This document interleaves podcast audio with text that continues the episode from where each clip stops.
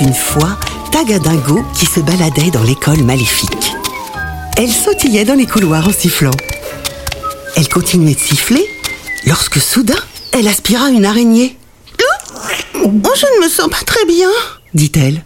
C'est normal, tu m'as avalé, répondit l'araignée.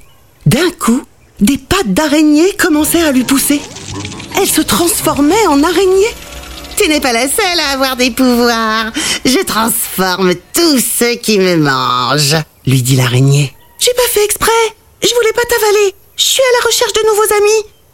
Comment faire pour annuler le sort? Répondit la fraise.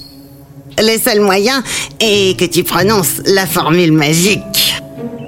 Arignus, sortus de mon corpus.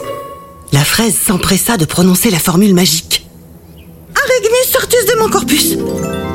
La fraise reprit ses esprits et vit l'araignée à ses côtés.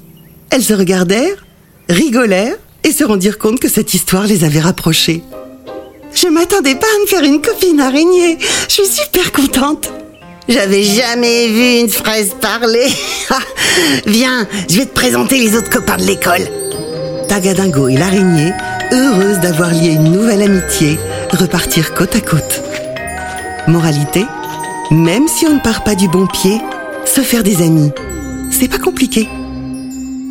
Voilà, c'est tout pour ce soir. Mais pas de cauchemar, ce ne sont que des histoires.